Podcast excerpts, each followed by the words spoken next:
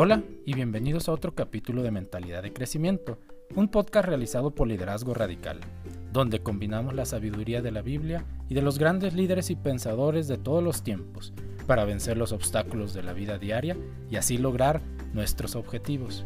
Los saluda su compañero de viaje Ignacio Escobedo, deseándoles que hayan tenido una semana radical. ¿Cuántas veces al día atrapamos a nuestra mente vagando en recuerdos, ideas, proyectos, preocupaciones o sueños mientras estamos realizando actividades en nuestro día a día? Y que, si realmente nuestra intención era realizar esa actividad de forma productiva y eficiente, requeriría de nuestro enfoque total, pero constantemente somos traicionados por nuestra mente y su interminable capacidad de desenfoque, o comúnmente llamada multitarea. Podemos estar leyendo un libro y de repente nos damos cuenta que no recordamos la última página que leímos, pero sí recordamos el mensaje que recién nos mandaron por WhatsApp. O vamos manejando y nos pasamos la esquina donde teníamos que dar vuelta. O peor aún, nos pasamos un semáforo en rojo. Todo porque nuestra mente nos llevó lejos del volante y decidió que era buena idea preocuparse en ese momento por un pago que tenemos pendiente. Lo cierto es que nuestra mente tiene un potencial ilimitado y que ojalá algún día podamos utilizarlo para buscar la verdad, la sabiduría, la justicia y la bondad que cambien al mundo. Pero mientras esto sucede, debemos aprender cómo dominar nuestra mente y nuestros pensamientos para buscar un mejor futuro a través de nuestro presente. Recuerda que el pasado y el futuro no tienen poder sobre ti, solo el presente, e incluso eso puede ser minimizado solo marca sus límites.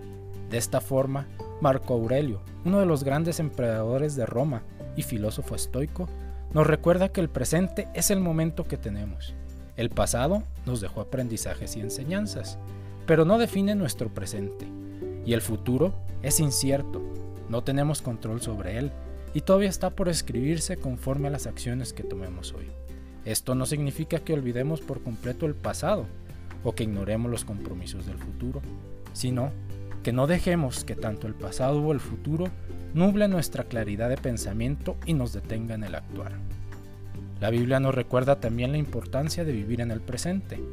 Primeramente el profeta Isaías nos trae del pasado al presente, cuando escribió en su libro en Isaías 43:18.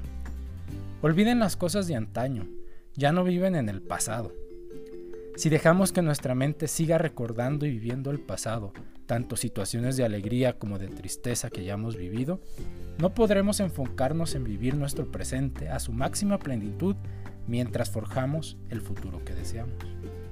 El pasado nos debió dejar lecciones aprendidas para hacerlo mejor hoy, pero no es para vivirlo y revivirlo a cada instante.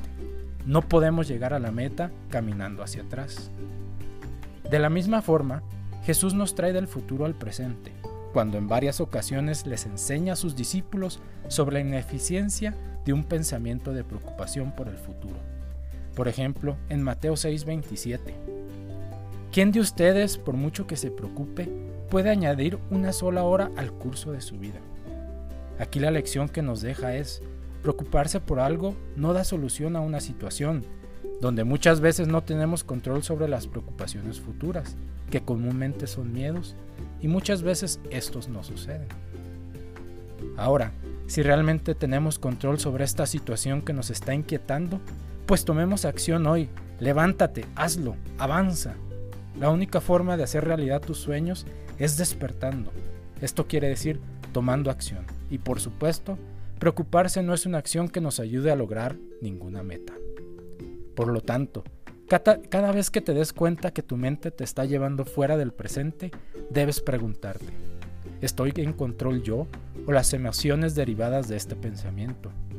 ¿Este pensamiento es de valor para mí? ¿La causa o razón de este pensamiento está dentro de mi control? Si no está dentro de nuestro control, desecha el pensamiento y la preocupación. Por otro lado, si sí está dentro de nuestro control, define una acción y tómala. Y de esta forma controla tu mente, tus pensamientos y regresa al presente, a realizar la tarea que tienes enfrente, ya que nuestra responsabilidad es abordar cada tarea como si fuera la última. Esto es un comportamiento de la excelencia. No podemos perder ni el pasado ni el futuro, pues no los poseemos. Lo único que perdemos es el presente, que es lo único que sí poseemos. Lo único que podemos hacer es forjar el futuro que deseamos, es actuar en el presente. Así que, controla tus percepciones, dirige tus acciones adecuadamente y de buena gana acepta lo que está fuera de tu control, pues lo único que está dentro de tu control son tus pensamientos y tu mente. Por lo tanto, no se angustien por el mañana, el cual tendrá sus propios afanes. Cada día tiene ya sus problemas.